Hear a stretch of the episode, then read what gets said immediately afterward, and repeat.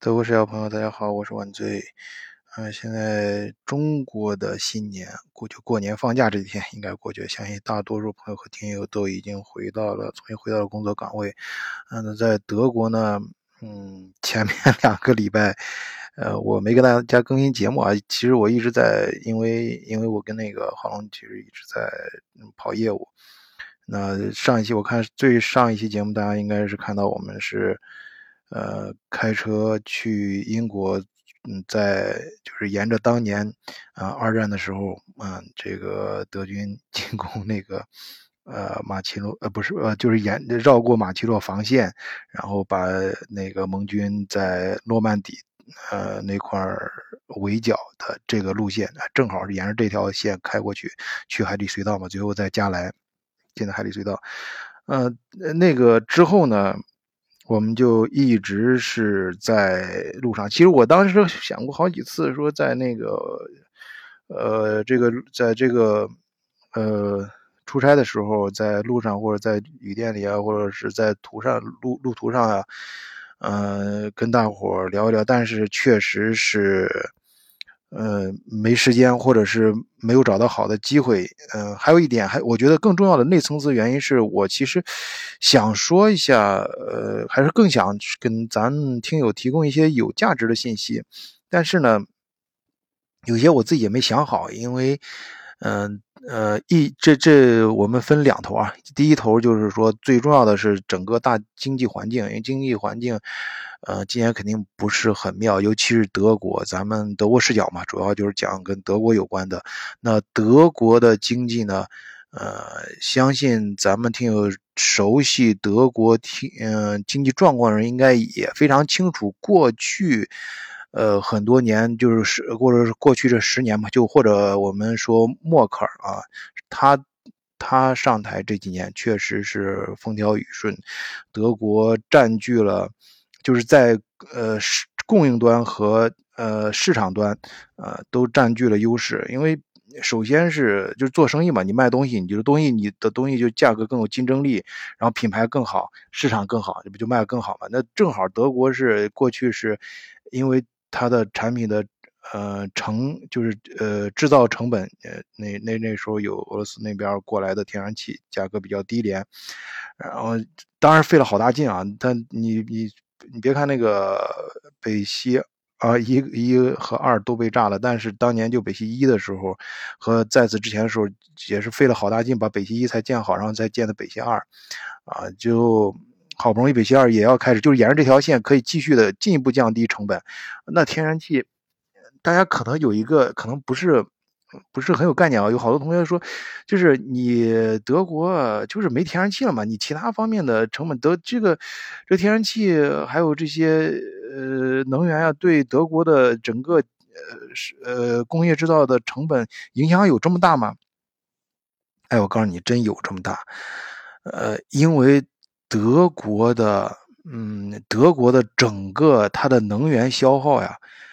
你要知道德。大家知道，德国整个国家整个国家人口长就是统计出来人口也就八千万嘛，经常挂在嘴上，德国八千万人口，那个实际你就算它流动人口加起来，夯不啷当有有也也估计也不会超过一个亿，它就这么点人，它的它的面积呢，也就是相当于中国，呃，从面积和。那个从面积和这个图形上都很类似于中国的那个河南省加上北那个河北这这两个连起来就这个形状大小都很像，但是它在它的它的呃出口在整个经济首先说整个经济体量在全世界这过去这么多年基本上没出过前三吧，一直都是美国紧随美国跟那个。呃，之后后来被中国超过了嘛，然后也它呢也能排到第三、第四这个样子，反正不会出出前五。而那个它的质量，它的经济发展的质量，就我说它，你看它的出口，呃，你你你从无无论是数字还是对提到德国出德国产品，它的出口产品的质量，大家都是有目共睹的。所以它的制造业那真的是高端制造业，它是一个高耗能的。我它不是光汽车制造啊，就化工也是很强的。你你比如说巴斯夫，大家应该做化工的肯定知道，就在那个巴巴登福登堡州就北边就是曼海姆那片嘛，在我记得在弗里西哈粉那个，我我还我记得前面还有一期节目跟大家介绍过，他在那个在他住那个原来巴斯夫的呃那个招待所，他改成一个酒店了。那个虽然分儿就是星星打的不是很高，但是分儿评的很高，就因为住过的人都说好啊，他确实是呃非常的棒，他的。它的它这就是这巴斯福，它一年就它的耗电就是耗能源的这个量有多大呢？就它一个这样的企业的耗电量，就等同于整个瑞士的消耗能源的量。你你你可以想象，就是它在一个呃，就是类似这样的企业，在整个在整个德国有很多这样的著著名的集团。啊，你还要你你要知道，它它的能源，而且它不是光它自己用，它德国不是很多工厂，大家知道都不是迁到东欧了嘛？就像欧洲其他的地方，它这些它的它为什么建当年建北呃北溪一号二号呢？它是这条管道首先是呃给到德国，然后德国再把这个能源分分别呃输送到欧洲其他国家，包括它自己的这些。呃，集团，大家如果在呃德国呃自驾游的时候，你往嗯，尤其是往东欧那边开，你沿着高速公路看，你看高速公路旁边的，你最常见到的那些呃商标，就是那些集团，什么包括物流公司、特呃大型超市，都是什么牌子？你是不是见 最多的都是德国的这些品牌？有些可能本地化之后，它叫一个本地化的名，但是你一看那个那个 logo 的，呃，它的色调啊，还有整个样子呀，那一看就是德国哪个哪个牌子，马上你就能联想到。确事实也是这样，所以它它对整个欧洲，它在整个欧洲辐射过出去之后，它本来它的这个，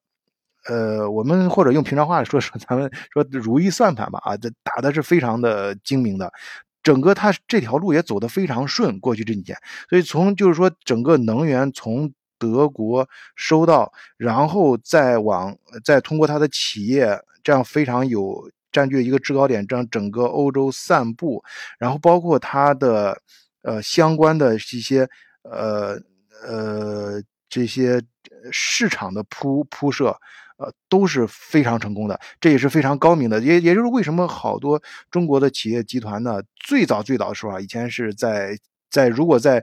欧洲建立分公司的话，总部会设在哪儿呢？最早最早的时候可能会设在啊英国，然后到后来慢慢的开始荷兰，然后呃过去这十年大部分都看清楚这个形势了，都会设在德国，因为德国确实是整个欧洲的经济的火车头，还有制高点。这个火车头，这个整个经济制高点，这个。这个名词的背后，我不知道大家有没有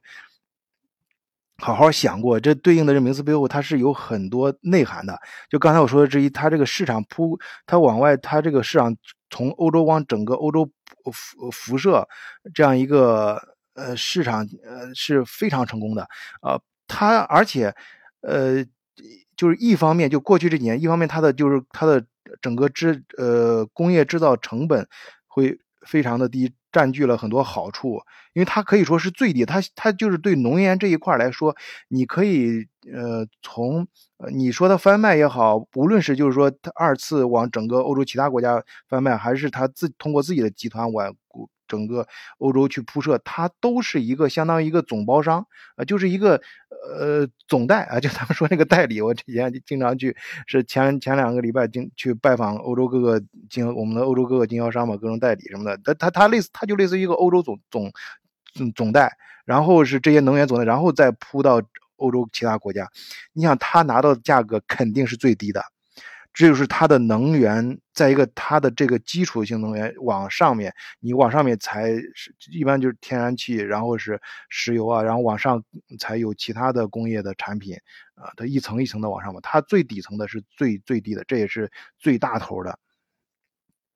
然后我们再说市场，市场这块的话，首先你想它这个欧，刚才通过刚才介绍大家知道，它对整个欧盟整个区域的市场的随着这个高速增长，它也是占尽了好处，所以它的市场的增长也非常的快，而且非常的稳。尤其是什么呢？它不仅是欧盟内部市场啊，可能欧盟市场大家可能还不是很熟悉啊，尤其是中国听友，它，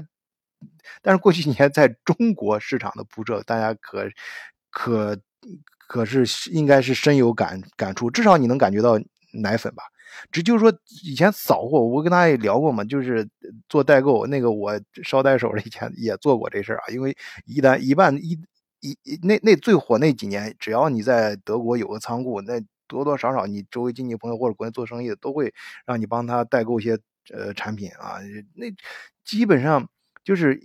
就是出现扫货，就是。直接去找大批发商进货，这个已经，呃，这个你是为了拿到最低价格嘛？但是到到那个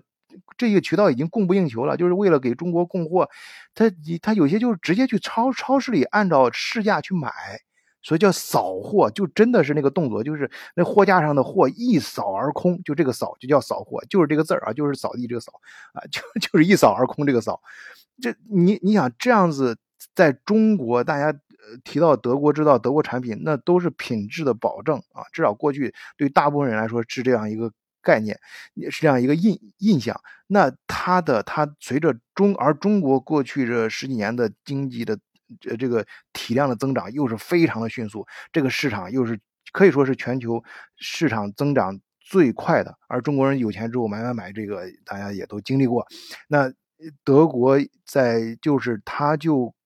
咱先不说欧欧洲其他的，就是整个全球其他的德国的市场，就海外市场，就光它的欧盟除德国之外的欧盟市场和中国这市场这两块就够他吃了，就真的是赚的盆满钵钵满的。就是说，他在他一方面，他的工业价格能够拿到最优的资源、最低的价格啊，最优的资源，然后呃，市场端又。卖的非常的好，市场对它的产品又供不应求，而且它还是有顶着一个德国制造这个牌子品牌，确实是打造的非常的，呃成功，以至于它的产品的利润率很高。我刚才说到代购，代购最火那几年，就是根本就不在乎去是不是大大经销商那儿去通过渠道去拿货，甚至不在乎能不能退税，就直接这样子往国内翻，都翻着背。都能卖出去，你就想他正规，他那些大量正规渠道，他自己的渠道走出去的货，他的利润得有多高？你你你你你可以，所以说，过去啊，德国 这个国家，它的经济发展的好好日子呀，那真的是，我不知道用“躺赢”这个词儿合不合适啊，但是，但是真的是。嗯，我当然我们也我我我我我们我们前面也做过很多这些，给大家在以前也都各个层面都分析过，他他确实人家自己运营的也也也很不错啊，人家这企业确实干的也很好，呃，但是呢，呃，随着俄乌战争开开开打，然后它的北溪北溪一号、二号被炸，然后现在基能源就是在很短的时间内从。俄罗斯的能源，呃，天然气直接就是整个德国的能源构成，就至少是，嗯，从直接从俄罗斯购买的是零。那间接的这个不好说啊，这个这个这个咱们听友我相信有些知道我在说什么，但是这个没法在节目里面说这个，但是账面上就你看到直接从购买什么，但是你不管它可能曲线通过哪儿来导来的或者怎么地的，那肯定贵了呀，那肯定贵了，而且现你就我们说那个运天然气就是通过船把它压缩天然气，然后到这儿呃到德国就做好这个天然气。呃，港口，然后把它再输送，那成本就是往上翻着番的涨。呃，你你就是从美国、澳大利亚买嘛，但是很贵，尤其是从美国。那美国自己也不好过，美国不是那个能能源那个汽汽汽油价格也在涨嘛？这种小段那个小视频那个段子，大家在网上应该看都很多了。所以说。首先是德国现在的成本，工业上成本是跟以前是翻倍的涨，不是说百分涨百分之多少，而是翻倍的涨。那一那这种涨，它是最。底层的，就刚才说，它是吃到红利的时候，也是最底层那个红利，然后这个红利会会一层一层的往上反映，就是说一层一层的都会吃到这个红利。那如果是最底层的这块的成本在涨的话，那它我它它整个工业制造业，它往上面一层一层的成本也会一层一层的往上涨。也就是说，整个德国现在德国制造的成本都在涨。我像这里我顺便提一嘴，就是。呃，因为我呃在这边负责整个团队嘛，就是每年团队都要招人呐，有的是长长期工啊，短期工啊。那咱们有些听友啊，或者有些朋友啊，就会嗯找我，呃问这个找工作的事情啊，找有时候。呃，是反正是不管怎么样，我会接触到很多找工作，但也会经常聊嘛，也会去其他地方。你们在其他地方申请工作怎么样啊？有时候鼓励会告诉你，就是有时候也会也会相互交流嘛，会分享一些我的经验。那德国在其这半年，在其他这些德国大公司。我不说这些数字啊，就是你在报纸上看到那些可能太大，离他离那些我没法证明。我只说我自己亲眼见到的。你看，我现在现在我居住的这个城市，呃，有两个最有名的呃制制造制造企业啊，这个知道咱们中国人应该都不陌生。一个是 M N N 啊，呃，就是 M N Man 啊，他的他的他的工厂的就在这儿，就在我说这儿。还有一个就是库卡啊，这咱中国人就更更嗯。就是 更更熟悉了，是是中国在在德国，就是美的在德国收购的那个大型集团嘛，就是这全球呃四大那个机器人制造商之一啊。这个库卡库卡这两工厂现在都在裁员，然后包括博士也在裁，然后大众也在裁。这是我自己心我因为我认识有朋友就是在里面工作，然后有时候也帮朋友想介绍工作什么的，反正接触到的这些都。确实是在一轮一轮的裁，而且它不是说是像以前那种，呃呃，是说遇到了什么那个呃，就是正常性的循环性的裁员什么的或部门的，不是，就是正常的，就是正在运行的，就有些甚至是，比如说呃，在那个智能开发部门啊，或者是那个嗯电呃那个电电子，就是做做做电动的什么，这就是正也。也也看说起来还是比较有些比较好的行业的部部门也在裁，因为确实是成本包不住了，没办法了。你要他们因为是这种大型的集团，它的财务呃审核是非常的严格，尤其是他们在董事会上去去做一个项目去进行预算的时候，他们。呃，整个对风险的控制非常严，就是为什么那个，呃，我们我以前也讲过，为什么博博士就是最早，他们最其实你做新能源电池，就是动力电池，那德呃欧洲来说，博士是大家都觉得博士应该是他的，他首先他最早的时候他技术是非常好的，他技术是最领先的，那他是他也是有这方面的资源，也有这方面的。资资本，大家是觉得他应该是在欧洲至少给大家做一个那个动动力电池厂嘛，然后给各个，就像他给各个车企供这个电子元器件一样，他可以接着供这个动力电池嘛，多好的买卖！他为什么没有做，而且还主动放弃了？就是因为他的财务那关过不了，财务董事会里面财务这一。这一项分去评估的话，财务风险太高。比如德国的整个经济是非常的保守的，它而而且这个也在德国。如果你在德国工作比较深的话，在就是你真的是在德国啊，不是说那个我们不要看网上有有几个在德国那个，他们不知道我我我自我感觉，他们根据他们讲的是，应该是大概没有在德国真正工作过。你真正在德国，或者你没有跟德国真正工工业圈的人。打过交道，你要是呃，或者是做过生意，你是在其中做过，你你应该知道德国，德国的它的工业运行，它的金融这一块的运行是非常的保守的，就是他们去花钱不会说，他很少是通过银行去贷款去提前去花钱，这个也是为什么现在互联网产业发展它跟不上趟，因为互联网发现花互联网的投资圈里面有一句话嘛，就是你一年挣十个亿。其实给投资人的想象空间不大，但是你要告诉投资人你一年能花十个亿，哎，那给人家的想象空间就大了，而人家可能更愿意投资。所以这个，所以这一轮，这不说好坏，是这个现象。这他这个德国不属于这一类，所以像新的这种新型的这些产业，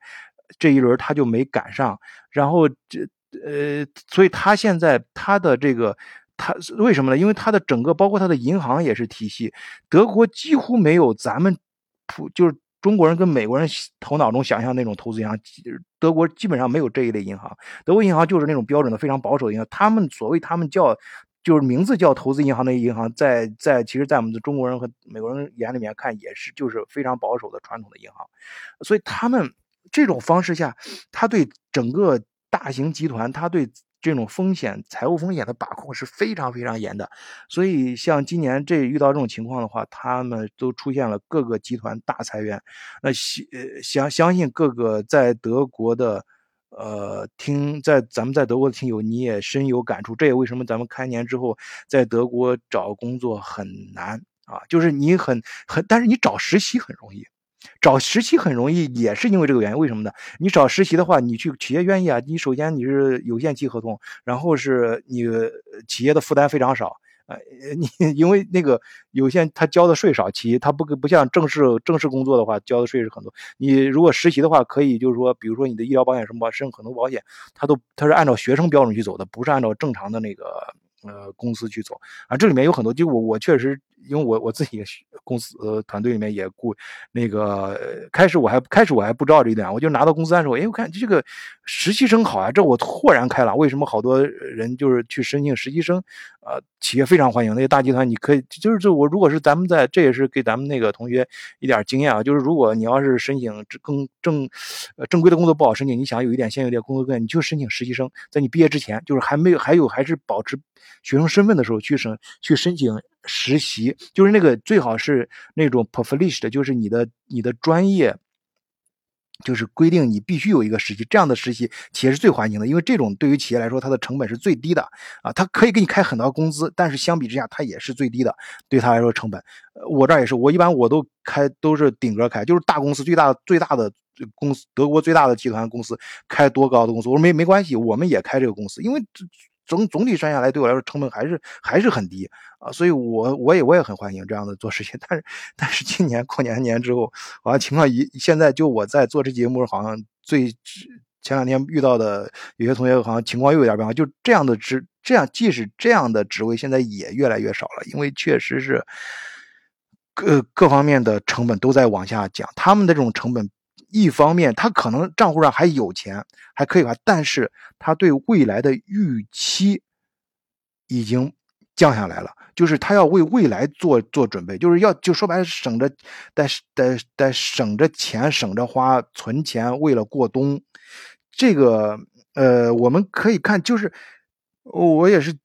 因为最新看到的数字吧，就德国经济，德国那个财政部部长他对德国的。呃，预期以前的对二零就二零二四年就今年的预期是增长百分之呃一点三，但是现在下调，呃，直接下调到嗯下调到百下调到百分之零点九，直接降了零点三个点，从百分之一点三降到百分之零点九，就是整个德国。你你要知道，这有个前提，就是现在，呃，那个，呃，就是国际，国际的这种。就是我说这个，我刚刚说错，这个这个这个下调不是那个财政部长下调，这个是德，呃，是 IFW，是那个在基尔的世界经济研究所，啊，就是德还有德国的经济研究所，就是德国他们一般这种都是研究所他们进行的各种上分析比较有那个啥嘛，就是财政部长当然也也发发表类似的这些评论，就是确实是预期非常的低，但是你要知道这个前提是今年年后在国际上。对其他，但是国际上的银行和金融机构对全球的很多经济体的预期是上调的，是往上调的。德国是往下调。那么这就大家就开始，就刚才我说的，都都本来对自就是一个非常保守的，啊，这样一个对特别注重金融风险的这样一个呃德国的一个工业体系，它它经济体系，它在遇到这种状况，它就更加的保守了，而且。市场呢，呃，我们首先说最大的，就刚刚提到的，对呃中国市场，对中国市场这个，呃，首先这个汽车这一块儿，呃，在前年的时候都已经超过，呃，被中国超过了，就汽车出口啊，那那个，呃，前前 去年是中国是前年超过德国，德国去年超过日本，现在中国是全球第一大汽车，呃，市场和汽车出口。国家，那德国它在在在新能源这汽车这块那不用说了，这个这个话题都说烂了啊。那那这种这种德国是目前是肯定不行，是跟不上趟。但是，呃，他们现在确实在在非常积极的改。其实，在应该大约十年前的时候，德那个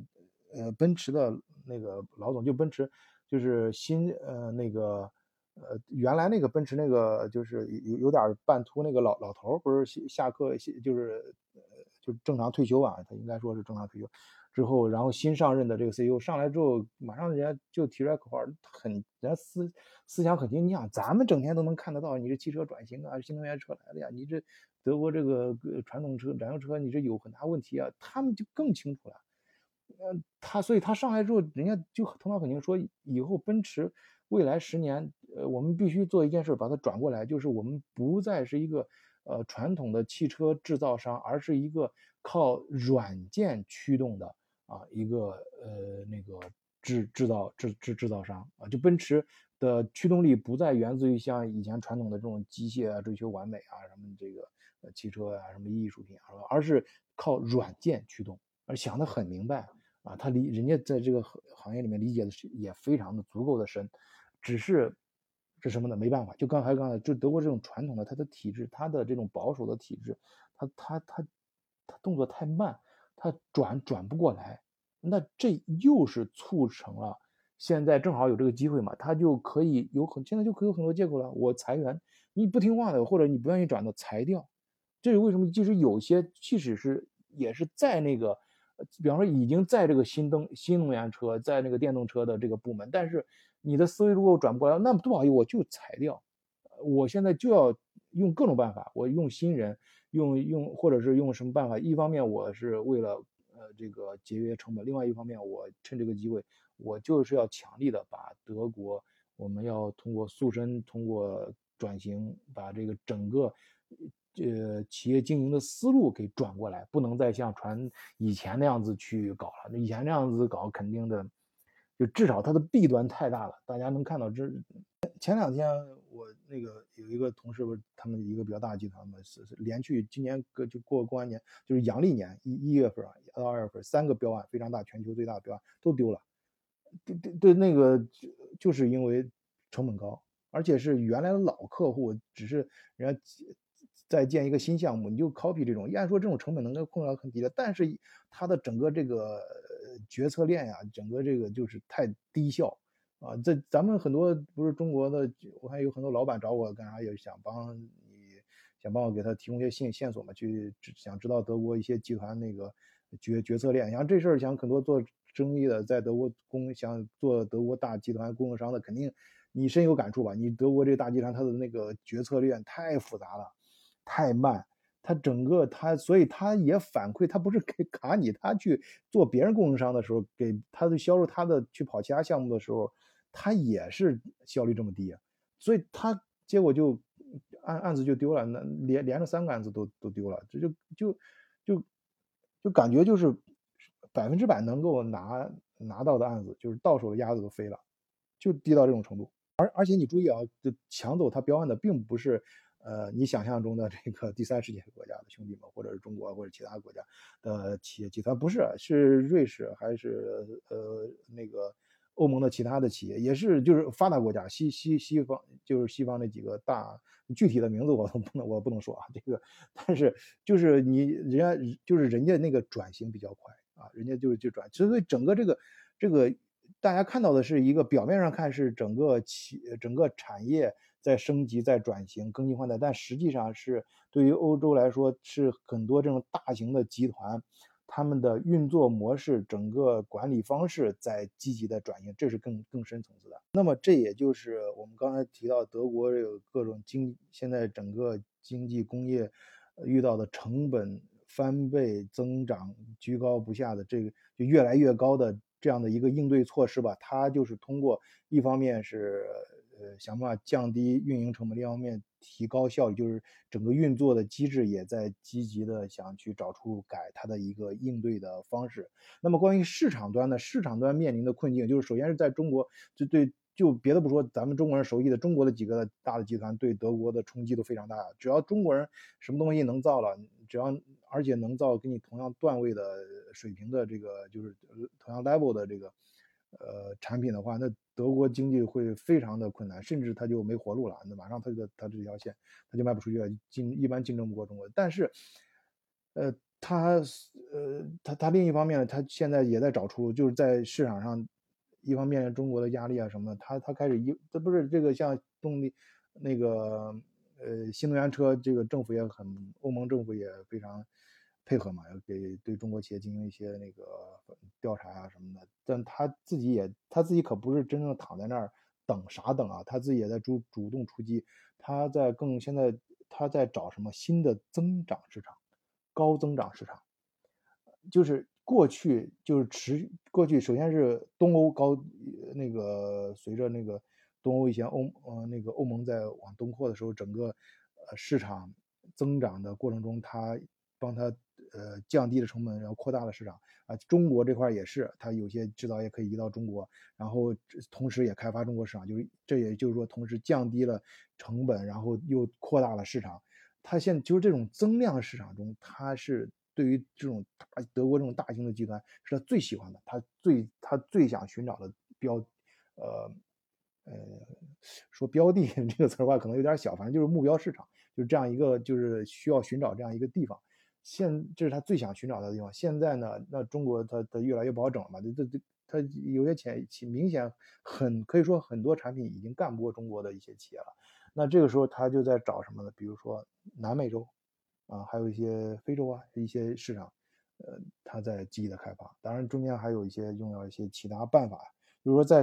面对成本和市场，它两个方面都在积极的想办法，积极的面对。嗯，而且我个人觉得，什么是一方面？我当然，呃，我自己在德国嘛，这要长期在德国发发发展，而且我就在德国读的大学，在德国工作，呃，也希呃也希望呃能够让德国发展，希望德国发展的好啊。但是现在看到德国就现在面临的困境，肯定是不舒服，也不也希望他能够尽快的。呃，转过来，但是另外一方面呢，我也不是那么的失望，因为我首先刚才看到了他面对于面对这两端的采取的措施，第二个他确实是真正的，呃，并没有回避这个问题，他看到了这个问题，所以德国他上上下下就是在德国，你现在看，呃，你你就看那个从老百姓今年过年之后，就大街上到处每个行业跟传染病一样，每个一个行业挨着一个行业的罢工。啊，就是他首先他们自己干活人都反了，然后上面的那个报纸啊铺天盖地也是对德国的各种批评，然后是德国的这个呃政府啊什么也是出来想办法跟大家伙一块儿去商量办很多事儿，然后展会啊不断的推出新产品，所以他他首先人家并没有回避这个问题啊，这一点我还是比较欣慰，而且他主动降低了今年德国主动自己主动降低今年的经济增长的预预期。啊，那也就是跟大伙一块儿，我们嗯正视这个困难啊，就各方面该该该缩减的缩减，该瘦身的瘦身，该改革的改革啊，该该该去拓展新市场的拓展新市场，哎，大家都在忙活这些事儿啊。基本上德国的现在的经济的大的面儿就是我刚才说的这些状况，哎，谢谢大家收听本期节目，再见。